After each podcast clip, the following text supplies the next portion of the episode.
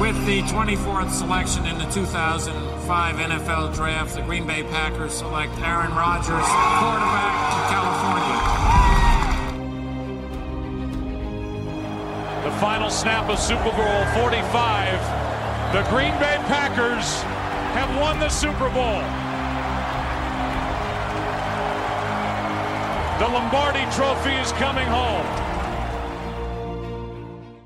Herzlich willkommen zu einer neuen Folge des Packers Talk Germany, Folge 167. Ich bin Sebastian. Ich bin nicht alleine heute Abend. Äh, Kalle ist mit dabei. Herzlich willkommen, Kalle. Hallo zusammen.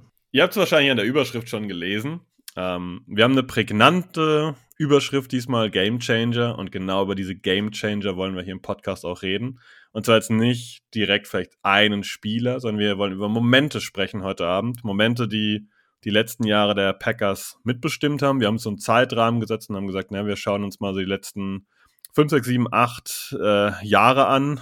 Ähm, welche Momente haben eigentlich die Packers geprägt? Welche Momente waren wichtig? In welchen Momenten äh, ja, standen die Packers quasi so ein bisschen am Scheideweg und haben sich dann für eine Richtung entscheiden müssen? Darum soll es heute gehen. Und ähm, ja, wir werden dann immer ein bisschen relativ offen über die Dinge ein bisschen sprechen auch unsere, Aus unsere Meinung austauschen. Wenn ihr vielleicht noch Game Channel Momente habt, wo ihr sagt, äh, ich fand den Moment eigentlich auch total spannend, total wichtig, total entscheidend, gerne in die Kommentare, gerne im Discord vorbeikommen und mit uns diskutieren. Äh, wir sind auf jeden Fall offen, dass ihr soll keine allumfassende Sammlung darstellen. Und Kalle darf direkt loslegen mit seinem ersten Moment, wo er sagt, da war ein wichtiger Punkt für die Packers, dass die Packers das mittlerweile sind, ähm, ja, was sie auch sind. Ja, ich fange an äh, mit unserem Defensive Coordinator Joe Barry der letztes Jahr äh, geholt worden ist, ähm, um Mike Patton zu ersetzen. Und ähm, ich habe mich lange schwer getan mit der äh, Verpflichtung von Barry. Die Defense, die er spielt, musste ich mich erstmal ein bisschen dran gewöhnen. Aber mittlerweile muss man sagen, wie das letztes Jahr einigermaßen lief, ist das schon ein großer Gamechanger zu erkennen gewesen und die Zukunft äh, sieht da auch sehr rosig. Ja, ich kann mich ja vor allem an einen Moment erinnern. Ich weiß nicht mehr, was für ein Spiel es war, aber es gab ja irgendwann diesen Moment, wo es in der äh, Halbzeit hieß, äh, dass er jetzt auf jeden Fall deutlich aggressiver den, den Run stoppen soll und er hat es auch gemacht. Also scheinbar ist Joe Barry auch eine Persönlichkeit, die ähm, ja, Fremdimpulse aufnimmt und die dann auch vielleicht ein bisschen anpasst, ein bisschen umsetzen. Das finde ich einen ganz guten Aspekt, weil das zeigt so eine Art Lernkurve oder den Willen dazu zu lernen. Denkst du das auch? Ja, absolut. Ähm, wenn man sich ähm, anguckt, wo er vorher äh, bei vorigen Stationen gearbeitet hat, Washington zum Beispiel, da sah das alles ein bisschen anders aus. Da war das alles nicht ganz so rosig. Und ähm, er war ja dann zuletzt dann in der Daily Defense von den Rams damals, heute Chargers. Und ähm, da hat er halt auch Elemente mit aufgenommen und hat versucht, sich seine ähm, Defense so zu bauen mit den verschiedenen Aspekten, die er, die er halt gelernt hat. Ne? Hat mit der Temper 2 Defense damals in Tampa Bay halt angefangen. Und man sieht ja auch heute Elemente und wir haben ja schon öfter darüber gesprochen, dass wir eine Tendenz sehen könnten, dass es in diese Richtung weiterhin geht. Und dieses äh, Mischen dieser verschiedenen Erfahrungen, die er hat, ich finde, die sieht man auch. Würdest du aber auch sagen, dass, es, ähm, dass er in einem good Spot aktuell ist, weil die Packers offensiv kreativ, weil die Packers offensiv erfolgreich sind und weil man ihm zugesteht, dass er auch entsprechende Munition, entsprechende Spiele für seine Defense bekommt? Ist das vielleicht was, was die Defensive Coordinator vorher vielleicht nicht so arg bekommen haben oder trügt der Eindruck? Ja, absolut, würde ich sagen. Also er profitiert definitiv von einer starken Offense. Die Offense versucht ja den Ball lange im Spiel zu halten und äh, dadurch äh, haben die Defense-Spieler natürlich auch viel Pause. Man kann viel mehr Adjusted, Adjustments machen zwischendurch und die Jungs haben mehr Luft zum Atmen. Also ich glaube schon, dass das eine große Rolle spielt, dass die Offense äh, viel den Ball hat. Ne? Ob er jetzt bessere Spieler, also bessere Spieler in den letzten Jahren, wenn ich das vergleiche, sind definitiv mittlerweile da. Aber es ist nicht so, als ob Mike Petting vorher nicht gute Spieler da ja, würde ich glaube ich auch so unterstreichen. Ich wollte es mal provokativ in den Raum stellen, weil jetzt natürlich in letzter Zeit oft gesagt wird, naja, Quay Walker und Devonta Wyatt, dass wir da schon durchaus investiert haben, dass das Spieler sind, gerade Quay Walker, der vielleicht äh, schon sehr spezifisch auch in so ein ähm, Joe Barry-Scheme reinpassen würde. Aber das haben die Defensive Coordinator vorher auch bekommen. Ähm, man könnte so diskutieren, dass die Packers nicht immer glücklich waren mit ihren Picks äh, früh im Draft, aber letztendlich die Munition geht schon in gleichem Maße in Offense wie Defense und die Defensive Coordinator haben vorher das nicht unbedingt immer äh, ummünzen können. Und das sieht bei Joe Barry bislang ganz gut aus. Ähm, ich glaube, brauchen wir nicht wieder zum zehnten Mal erwähnen, aber Eric Stokes, die Rookie-Saison, das war schon ziemlich okay für einen Cornerback, der vorher eigentlich angezweifelt wurde, aber garantiert nicht so früh im Draft gesehen wurde. Ähm, willst du noch was zur Thematik Joe Barry ergänzen? Nee, ich glaube, das haben wir jetzt soweit. Okay, dann gehen wir nämlich mal ein bisschen zurück in der Zeit. Und ähm, wir gehen ins Jahr 2017. Und da ist für mich so ein Punkt gewesen, wo bei den Packers vieles hätte anders laufen können. Und der Gamechanger-Moment war das Signing, beziehungsweise dann die Termination of the Contract äh, von Martellus Bennett. Das war ein Tight End, wer sich nicht mehr erinnert, der lange bei äh, den Dallas Cowboys und dann kurz bei den Giants und dann wieder ein bisschen länger bei den Chicago Bears und dann wieder relativ kurz bei den New England Patriots aktiv war, der eigentlich über die Jahre ganz konstant abgeliefert hatte und dann bei den Packers unterschrieben hat. Und die Packers hatten ja nach Jermichael Finlay so ein Loch auf Tight äh, haben da versucht, das Loch zu stopfen, waren wie auch aktuell eine durchaus potente Franchise, die offensiv abliefern konnte und aber wieder so diesen letzten Push gesucht hat und ähm, festgestellt, naja, auf End brauchen wir irgendwas. Da wurde Martellus Bennett verpflichtet und ähm, das hat überhaupt nicht funktioniert zwischen den Packers und Bennett. Ich stelle mir halt die Frage, was wäre eigentlich passiert, wenn Martellus Bennett einigermaßen funktioniert hätte wäre es dann nicht zum Bruch gekommen zwischen, oder nicht zum finalen Bruch gekommen zwischen Mike McCarthy und Aaron Rodgers in der Folgesaison.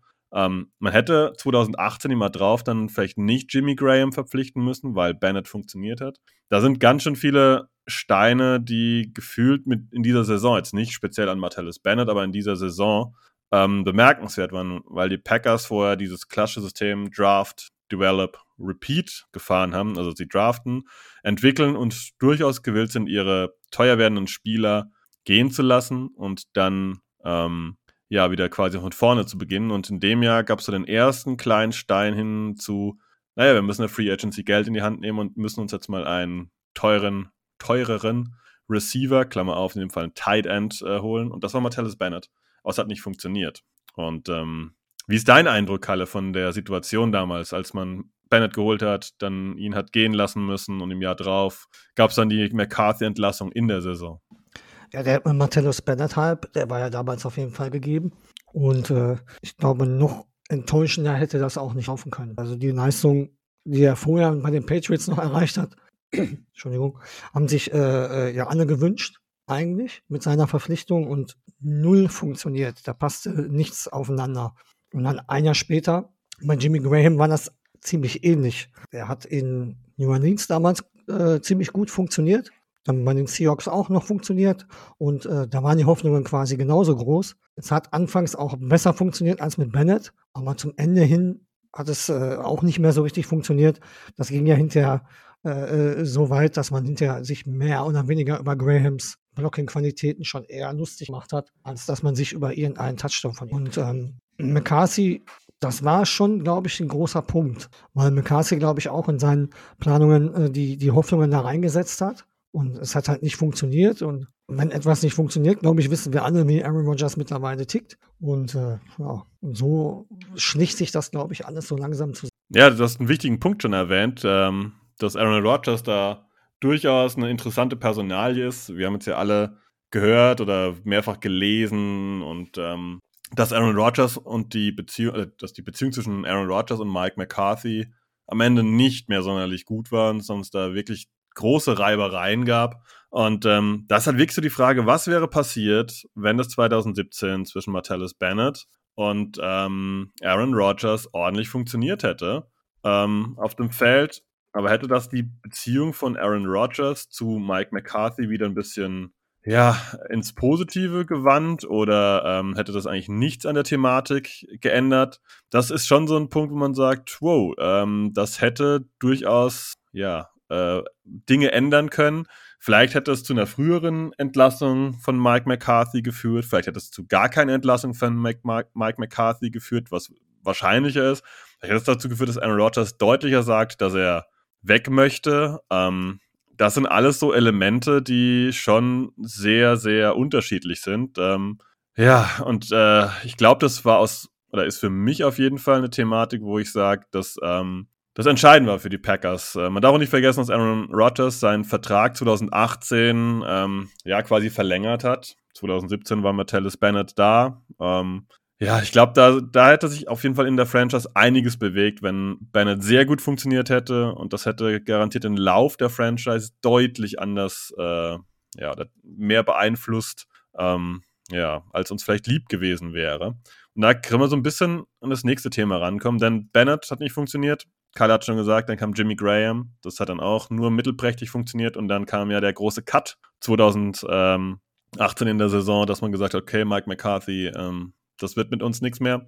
Wir entlassen dich mitten in der Saison und dann kam sein Nachfolger. Ja, das ist ja allen bekannt, wer das ist. Äh, Matt LaFleur, der Head Coach, der auch heute noch da ist, wurde 2019, glaube ich, im Januar bekannt gegeben, dass er neuer Head Coach bei den Green Bay Packers wird. Mm, galt zu den Favoriten damals, aber war trotzdem meiner Meinung nach äh, überraschende Entscheidung, dass man da auf einen jungen Head Coach gegangen ist. Ähm, Im Endeffekt hat sich herausgestellt, dass es ja gar nicht so schlechte Entscheidung war. Und das ist natürlich auf die jetzige Zeit gesehen äh, absoluter Gamechanger gewesen. Ne? Diese Ära nach McCarthy, die, die lange genug gedauert hat, dann einfach mal einen neuen Weg einzuschlagen mit einem jungen Head Coach, der äh, modernen Football spielen lässt. Stichwort Shanahan Offense. Ja. Und ähm, dieser Gamechanger, glaube ich, wird uns noch ein bisschen länger in Erinnerung bleiben und länger begleiten. Ja, man darf auch nicht vergessen, dass ähm, Lafleur damals auch ordentliche Konkurrenz hatte. Ähm, unter anderem wurde der ja, langjährige Offensive Coordinator der, der Patriots, Josh McDaniels, ähm, damals zu den äh, Packers auch oft äh, gesehen, gesprochen. Es gab auch Interviews. Und äh, die Packers haben sehr, sehr stark an ähm, den Wildcats-Coach der von der University of Northwestern und Pat Fitzgerald äh, gegraben. Genauso wie an Jim Caldwell, der vorher bei den Lions, bei den Colts war.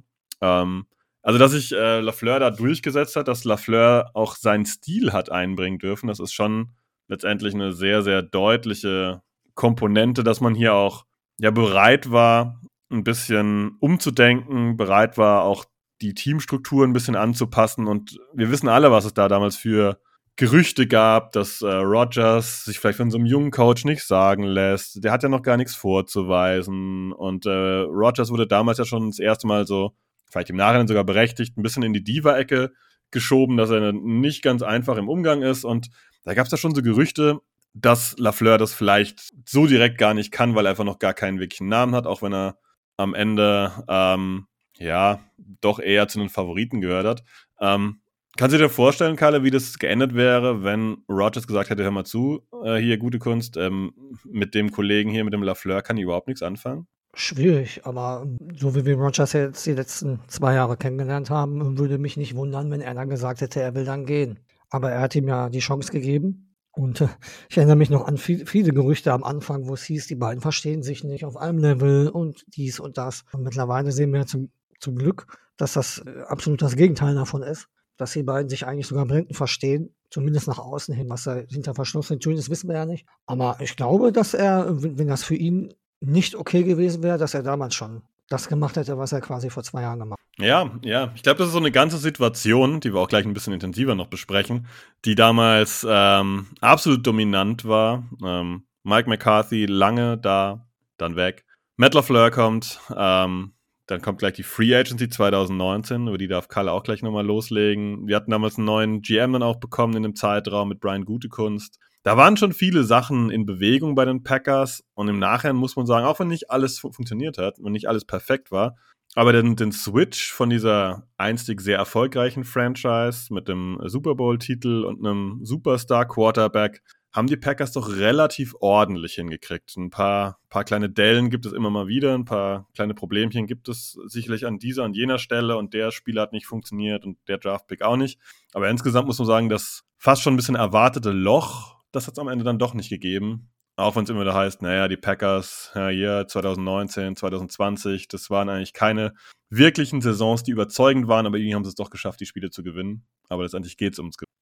Aber ich habe eben schon erwähnt, Free Agency 2019, das war auch ein Game Changer. Äh, richtig, weil ungewohntermaßen Brian Gute Kunst damals auf dem Free Agent Markt zu, äh, zugeschlagen hat, was für Packers-Fans ja eher ungewöhnlich war. Und zwar hat er die defensive Seite vor allem gestärkt damals, indem er Adrian Amos, Zadarius Smith und Preston Smith verpflichtet hatte. Und das war so ein Moment, den ich vorher auch nicht kannte. Man hat ja wirklich dieses Draft, Develop, Repeat und das war ein ganz neuer Schritt. Ein gewagter Schritt auch teilweise, aber er hat sich ausgezahlt. Ich glaube, Preston Smith ist ja immer noch da, Adrian Amos ist auch immer noch da, bringt beide hervorragende Leistungen. Zadarius Smith ist leider in anderen Farben zu sehen, die nicht so schön sind, aber nur gut. Ähm, aber das war auch ein Moment. Man hat einfach damals gesehen, man muss was tun, man muss gerade defensiv was tun.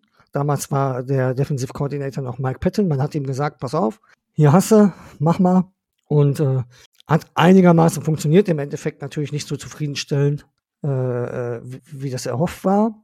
Aber es war ein Schritt in eine neue Richtung, würde ich das mal nennen. Allgemein, das Jahr 2019 war ein Schritt in eine neue Richtung. Brian Gutekunst wollte einen neuen Weg einschlagen, den die Packers vorher lange Zeit nicht gegangen sind. Einen moderneren Schritt und das zieht sich ja bis heute auch durch, wenn man sich anguckt, wel welche Art Spieler er draftet, wie, wie er das evaluiert mit den ganzen athletischen Spielern, Russia Gary draften, äh, wo man wirklich auf Upside gegangen ist. Also es hat sich schon seit 2019 wirklich ein großer Wandel quasi durch die ganze Organisation gezogen und äh, davon profitiert das Team meiner Meinung nach heute immer noch. Ja, ein wichtigen Punkt und äh, ich finde das Wort, das du benutzt hast, super. Modern. Ich glaube, dass äh, das wichtig war, dass die Packers hier ähm, eine Modernität an den äh, Tag legen, weil Draft Develop Repeat hat jahrelang gut funktioniert, aber irgendwann kam der Cut, wo das Ganze eben einfach nicht mehr so richtig funktioniert hat. Und das war der Punkt, wo man dann sagen musste, okay, hier muss ich was ändern. Und das hat gute Kunst geändert. Seitdem sind wir nicht der Big Spender, auf dem Free Agency Markt, aber wir sind präsent. Das ist etwas, was die Packers Jahre vorher eigentlich nicht waren. Da, es gab ja Mannschaften von den Packers, wo gefühlt alle gedraftet waren von den Packers selbst oder vielleicht als undrafted Free Agent geholt wurden und wirklich nur zwei, drei Leute ähm, ja ihre Geschichte quasi nicht bei den Packers begonnen hatten. Ähm, und da gab es auf jeden Fall einen Switch und ich glaube, dieser Switch war notwendig, um heutzutage kompetitiv zu sein, weil du kannst gewisse Lücken nicht mehr füllen ähm, nur mit eigenem Personal, das dann vielleicht doch nicht on top ist, sondern du brauchst diese gewisse Balance. Und ich glaube, Brian Gutekunst war mutig genug, sich an diese Balance als junger GM, als Neuling direkt ranzutrauen. Und da war die Free Agency 2019 auf jeden Fall ein Game Changer. Man hat die Jahre, die zwei Jahre vorher mit Martellus Bennett und Jimmy Graham schon gesehen, dass ein bisschen plötzlich die Schatulle geöffnet wurde. Aber 2019 ging es dann richtig los. Und ähm, ja, was mir persönlich an der Situation noch gefällt, ist, man hat dann nicht den kompletten Umschwung gemacht zu, äh, wir kaufen nur noch ein, sondern wir sind weiter in ein Team, das sehr gerne draftet, sehr gerne entwickelt. Aber wir halten unsere Spieler jetzt, tendenziell. Ja, wir lassen niemand mehr gehen, wie damals Micah Hyde oder sonst irgendwelche Spieler, die woanders dann gut eingeschlagen haben. Cameron Hayward, äh, um mal ein paar direkte Kandidaten zu nennen, sondern wir versuchen die Spieler zu behalten und versuchen sie in der Free Agency auch durch äh, entsprechende Signings ja, zu ergänzen. Aber wenn wir bei der Draft sind, da kommen wir eigentlich auch zum nächsten Thema, zum nächsten Game Changer. Ja, das war der Draft 2020, beziehungsweise die Nacht vor dem Draft 2020. Ne, Quatsch, jetzt bin ich gerade dich durcheinander gekommen, Entschuldigung. Der Draft 2020, die erste Runde. Sebastian, ich habe einen Hänger. ah, kein, kein, kein Problem. Ähm, wir kommen zum Draft 2020 und zum Thema Jordan Love. Ähm, Du warst jetzt, glaube ich, kurz gedanklich beim Draft 2021, 21. wo der Kollege Rogers gemeint hat, ah, ich möchte ganz gerne weg. Aber das war 2020 war noch erstmal, dass John Love gedraftet wurde. Und ähm, ja, es hat, glaube ich, alle, uns inklusive, aus den Socken gehauen, dass die Packers nach einer ersten guten Saison mit Matt LaFleur dann sich an Quarterback rantrauten, auch wenn Aaron Rodgers in der Saison ja nicht überragend gespielt hat, aber es war trotzdem sich ein Schlag erstmal für viele, oder? Ja, ein Schock, würde ich das eher nennen. Ne? Ähm, okay, die Saison von Rogers war durchschnittlich damals, aber man hat ja eigentlich erwartet, dass man mit Rogers dann weiterhin versucht, ein Fenster aufzumachen. Und in der ersten Runde wurde sich ja auch wieder viel für die Offense gewünscht, eigentlich damals, was ja dann auch im Endeffekt passiert ist. Und dann wurde halt Jordan Love gedraftet, ne? was dann natürlich damals auch ein paar Wellen geschlagen hat, vor allem natürlich bei uns auch. Und ähm, gerechnet hat damit, glaube ich, keiner. Wie sich so im Nachhinein rausfinden lässt, sofern man das sagen kann, ist halt einfach, dass John Love damals der beste Spieler, den die Packers noch auf dem Board hatten, war. Und die Saison davor, jetzt ja, durchschnittlich war von Rogers war jetzt nicht überragend, war jetzt auch nicht schlecht, aber ich würde sagen durchschnittlich. Und dass man da vielleicht gedacht hat, im Front Office der Packers, Aaron Rodgers baut langsam ab und man müsste sich für die Zukunft wappnen. Und das hat ja damals auch schon funktioniert, vom Wechsel von Favre zu, zu Rogers, wo Rogers noch drei Jahre quasi hinter Favre auf der Bank saß. Und man hatte sich jetzt quasi den Nachfolger auserkoren. Und ähm, wie sich dann hinterher herausgestellt hat, war das dann hinterher mehr eine Motivation für Herrn Rogers im ersten Jahr danach, wo er dann seine erste MVP-Saison hingelegt hat und äh, John Love jetzt erstmal hinter ihm lernen sollte und äh, dass dann Rogers die Saison raushaut, wie er sie rausgehauen hat. Ich glaube, das waren ja an die 50 Touchdowns, die wir da hatten, die er da geworfen hat. Damit hat natürlich keiner gerechnet. Und somit sind die Diskussionen um diesen Pick natürlich immer höher geschlagen, immer weiter äh, vorangetrieben worden. War das ein Fehler? War es kein Fehler? Das wissen wir heute, stand, äh, stand heute ja immer noch nicht. Ob das jetzt Fehler war oder ob es äh, kein Fehler war. Das ist halt nicht an dem Auge des Betrachters, wie man das sehen mag. Ich glaube, letztendlich kann man auf jeden Fall wieder festhalten, es war mutig. Es war unerwartet, aber absolut mutig, seinem Quarterback vorher auch nicht Bescheid zu sagen, zumindest im Vernehmen nach nicht, und dann einen Quarterback zu ziehen und quasi dem Quarterback, der lange Jahre die Franchise getragen hat, der jetzt ein kleines Down-Year hatte, nenne ich das mal, einen jungen Quarterback nicht vor die Nase zu setzen, aber vielleicht auf gleiche Ebene setzen und sagen, okay, wir sind bereit auch hier für einen Wechsel, wie auf anderen Positionen auch. Wir haben vorher ja schon äh, gehört, dass der ähm, Amos und Co. kamen. Wir müssen aber auch sagen, Jordy Nelson ähm, hat man gehen lassen. Clay Matthews hat man nicht zurückgeholt. Also da gab es auch schon andere Persönlichkeiten, die man ausgetauscht hat. Und die hat man auch gesagt, hier muss Leistung kommen dann ist äh, das möglich, dass derjenige bleiben darf, auch in Aaron Rodgers. Und ähm, wenn keine Leistung kommt, dann haben wir hier jemand, der vielleicht übernehmen kann. Und ich glaube, das ist, äh, das ist eine Qualität, die den Gamechanger Brian Gutekunst auszeichnet, dass der hier vor Zweifel, im Zweifel nicht zurückschreckt, sondern auch sagt, ich ähm, bin mutig, ich gehe da ran, ich bin für die Franchise da und nicht um eigene Spieler oder um den Spieler einfach nur, ähm, ja, den Hintern ein bisschen zu pudern, sondern ähm, es geht progressiv um den Fortschritt, um die Qualität des Teams. Ja, äh, auf jeden Fall. Aber das hat natürlich dann auch was ausgelöst. Ne? Wenn man dann ein Jahr weitergeht, wenn man sich den Draft 21 angucken will, in der Nacht davor, kam ja dann diese, diese Riesennachricht, dass äh, Aaron Rodgers nicht mehr für die Packers spielen möchte. Und das hat natürlich dann noch höhere Wellen geschlagen. Ja, ja. Auch das ähm, ich glaube nicht, dass das einkalkuliert war. Ich glaube auch nicht, dass das, ähm, dass es gewünscht war oder das Ziel war. Ich glaube aber, dass man grob damit gerechnet hat, dass das nicht vielleicht geräuschlos äh, stattfindet, dieser mögliche Wechsel, diese Drucksituation, in der Rogers plötzlich war. Ähm, trotzdem, glaube ich, ist das ein wichtiger Moment für die Packers gewesen, der ihnen ja noch mal ein bisschen Feuer gegeben hat, noch ein bisschen Emotionen vielleicht auch mal reingebracht hat, ihnen vielleicht gezeigt, okay, die letzte Saison unter LaFleur war eigentlich ganz gut, obwohl wir im Quarterback-Play gar nicht so dolle waren. Und äh, dafür wollen wir jetzt auch was tun. Und Quarterback-Play ist für uns nicht einfach nur hoffen und bang, dass Rogers was tut, sondern eben auch dafür, eine sportlich interessante Situation zu sorgen. Und ähm, ich bleibe dabei. Ich finde gute Kunst, ob er alles richtig macht, kann man gerne diskutieren, aber ich finde, er ist grundsätzlich ein mutiger GM. Äh, das ist niemand, der seine Hände, wie man so schön sagt, äh, in den Schoß legt und sich die Sache einfach in aller Ruhe anguckt. Und ähm, das haben wir auch wieder gesehen dieses Jahr im Draft. Draft 2022. Kalle, wie hast du den Draft 22 denn empfunden, bevor ich mit meinem Game Changer Statement starte? ja, erstmal, ähm, der Quay Walker Pick war wieder so typisch. Das war wieder so ein Pick, mit dem keiner gerechnet hat. Diese ganzen Gerüchte, Wide Receiver und was da alles war. Nach dem Adams-Abgang, äh, ja, pff, im Großen und Ganzen bin ich mit dem Draft sehr, sehr zufrieden. Wenn ich sehe, wie der Draft angegangen worden ist, am Anfang war ich natürlich vom Quay Walker Pick noch nicht so angetan, aber mittlerweile habe ich mir ein bisschen mehr Eindrücke noch von ihm verschaffen können. Habe mir ihn noch mal ein bisschen genauer angeschaut und mittlerweile sage ich, äh, ich glaube, dass der, dass der junge Mann richtig, richtig gut bei uns reinpassen könnte. Devonta Wyatt genauso ist endlich das, was wir wollten. Seit Jahren fordern, ja, einen Mann neben Kenny Clark zu haben, der auch richtig Gas geben kann auch um Kenny mal vielleicht ein bisschen noch mehr Luft zu geben. Also da können die beiden sich mit Sicherheit sehr gut ergänzen. Und was mir am allermeisten gefallen hat, ist äh, äh, auch, dass man auf die Special Teams gegangen ist. Ne? Special Teams die letzten Jahre ein großes Thema bei uns, ein negatives Thema leider bei uns. Und da finde ich auch gut, dass man zum Beispiel mit Tarek Carpenter eingeholt hat, der, der da wirklich sehr, sehr erfahren ist durchs College schon, dass man auf Spieler geguckt hat in den späten Runden, Returner sowas wie äh, so einer wie äh, Samuri Touré, der auch äh, im Return-Game. Klar, Christian Watson, Romeo Dobbs haben auch ihre Erfahrungen damit, aber ich glaube, die beiden werden anders eingesetzt werden. Oder ich vermute, die werden anders eingesetzt äh, als, als jetzt rein nur in den Special Teams. Ähm, man hat auf jeden Fall meiner Meinung nach gut investiert, wieder in die Defense vor allem. Die eine oder andere Position hätte man vielleicht auch angehen können, Safety, Tight End. Aber alles geht nun mal auch nicht.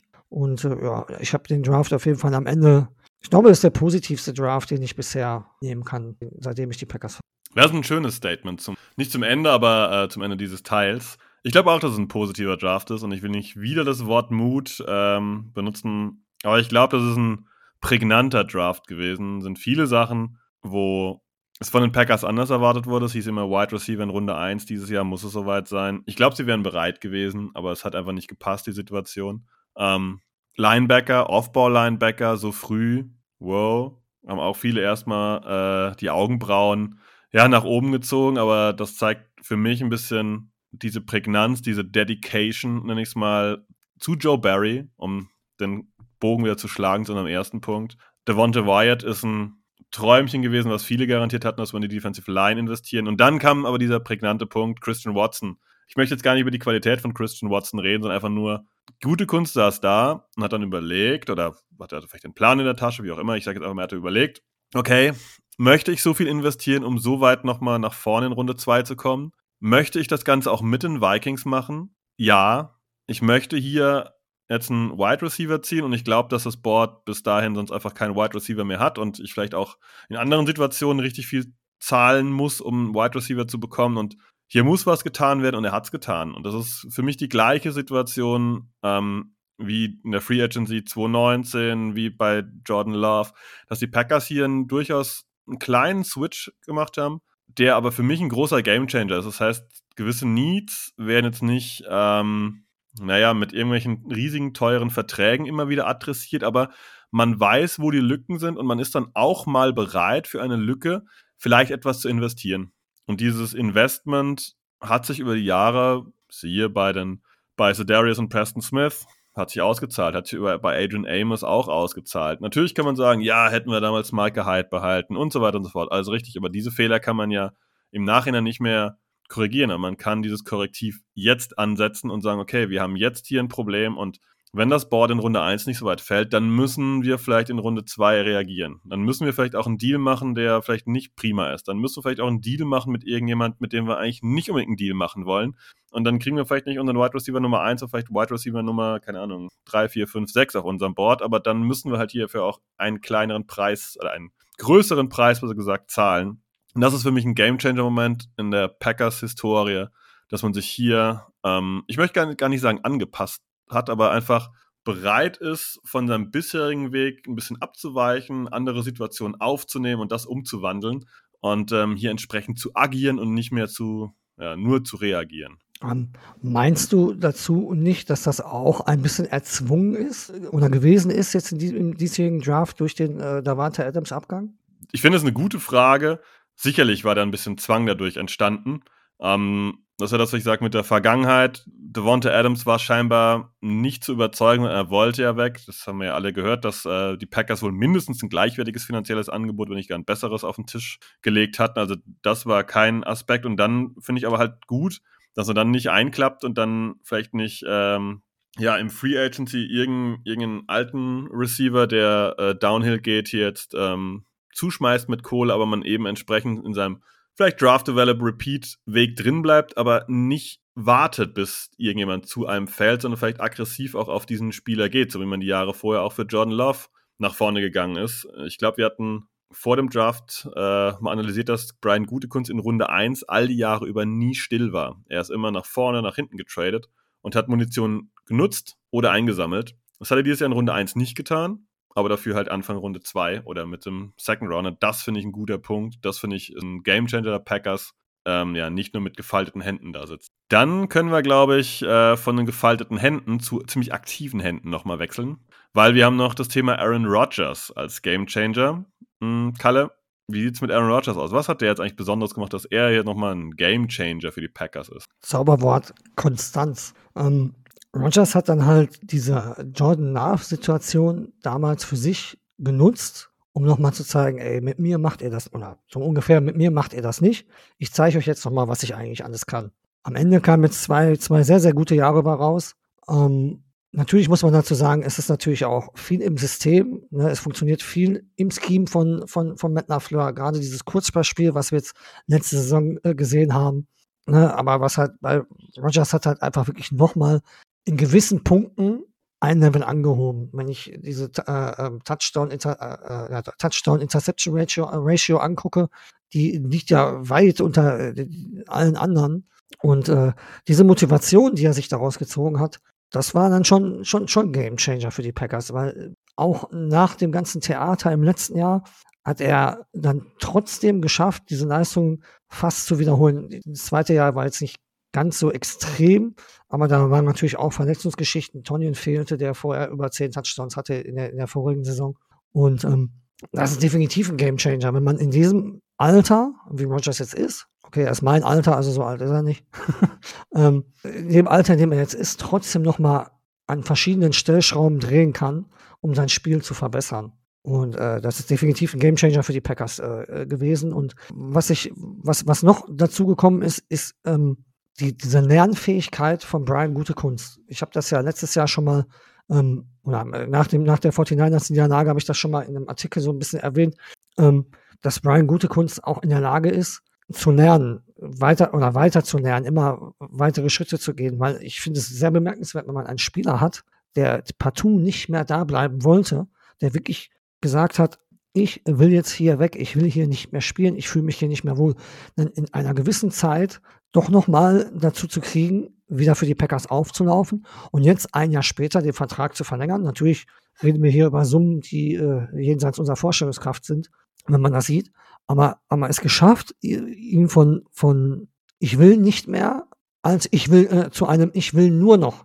Ne, die Aussage war ja jetzt, er möchte als, als Packer definitiv retiren. Wann das sein wird, werden wir sehen. Der Vertrag ist halt schwierig äh, strukturiert, um das alles rauszufinden mit den ganzen Void Years, wann die sich auslösen und was da alles hintersteckt. Das müsste man sich nochmal genauer an, angucken. Aber dieses, dieses Zusammenspiel zwischen Brian Gutekunst und äh, Aaron Rodgers, was entstanden ist jetzt über dieses ganze, über die vergangenen zwölf Monate, sage ich mal, oder jetzt 14 Monate, das ist auch ein absoluter Gamechanger für mich. Kann ich nur beipflichten. Ähm, interessant, äh, wir haben das vorher nicht abgesprochen, aber wir kommen doch oft bei Brian Gutekunst als Gamechanger raus, der, wie du es eigentlich perfekt beschrieben hast, so ein lernfähig ist, der sich stetig an diese neue Situation anpasst und scheinbar auch eher sich evaluiert oder Leute um ihn rum hat, der, die, die ähm, ihn dann Ratschläge geben und sagen, naja, hör mal zu, ich glaube, das ist vielleicht im letzten Jahr nicht ganz glücklich gelaufen, geh doch vielleicht mal in die Kommunikation rein. Und scheinbar ist hier ein Prozess bei den Packers mittlerweile da, dass man hier über solche Thematiken spricht, solche Thematiken bedenkt, vielleicht auch mal den eigenen Weg anpasst, überdenkt und das ist in vielen Bereichen prägnant und du hast gesagt, Aaron Rodgers, er wollte weg. Es war gar keine Frage und wir haben lange überlegt und hier auch lange diskutiert, ja, was kommt als nächstes? Kommt ein Trade? Kommt ein Retirement? Was passiert? Was, was, was für ein Deadcap schlucken wir? Was, was kann man in, in Return bekommen? All das wurde diskutiert und das ist am Ende nicht geschehen.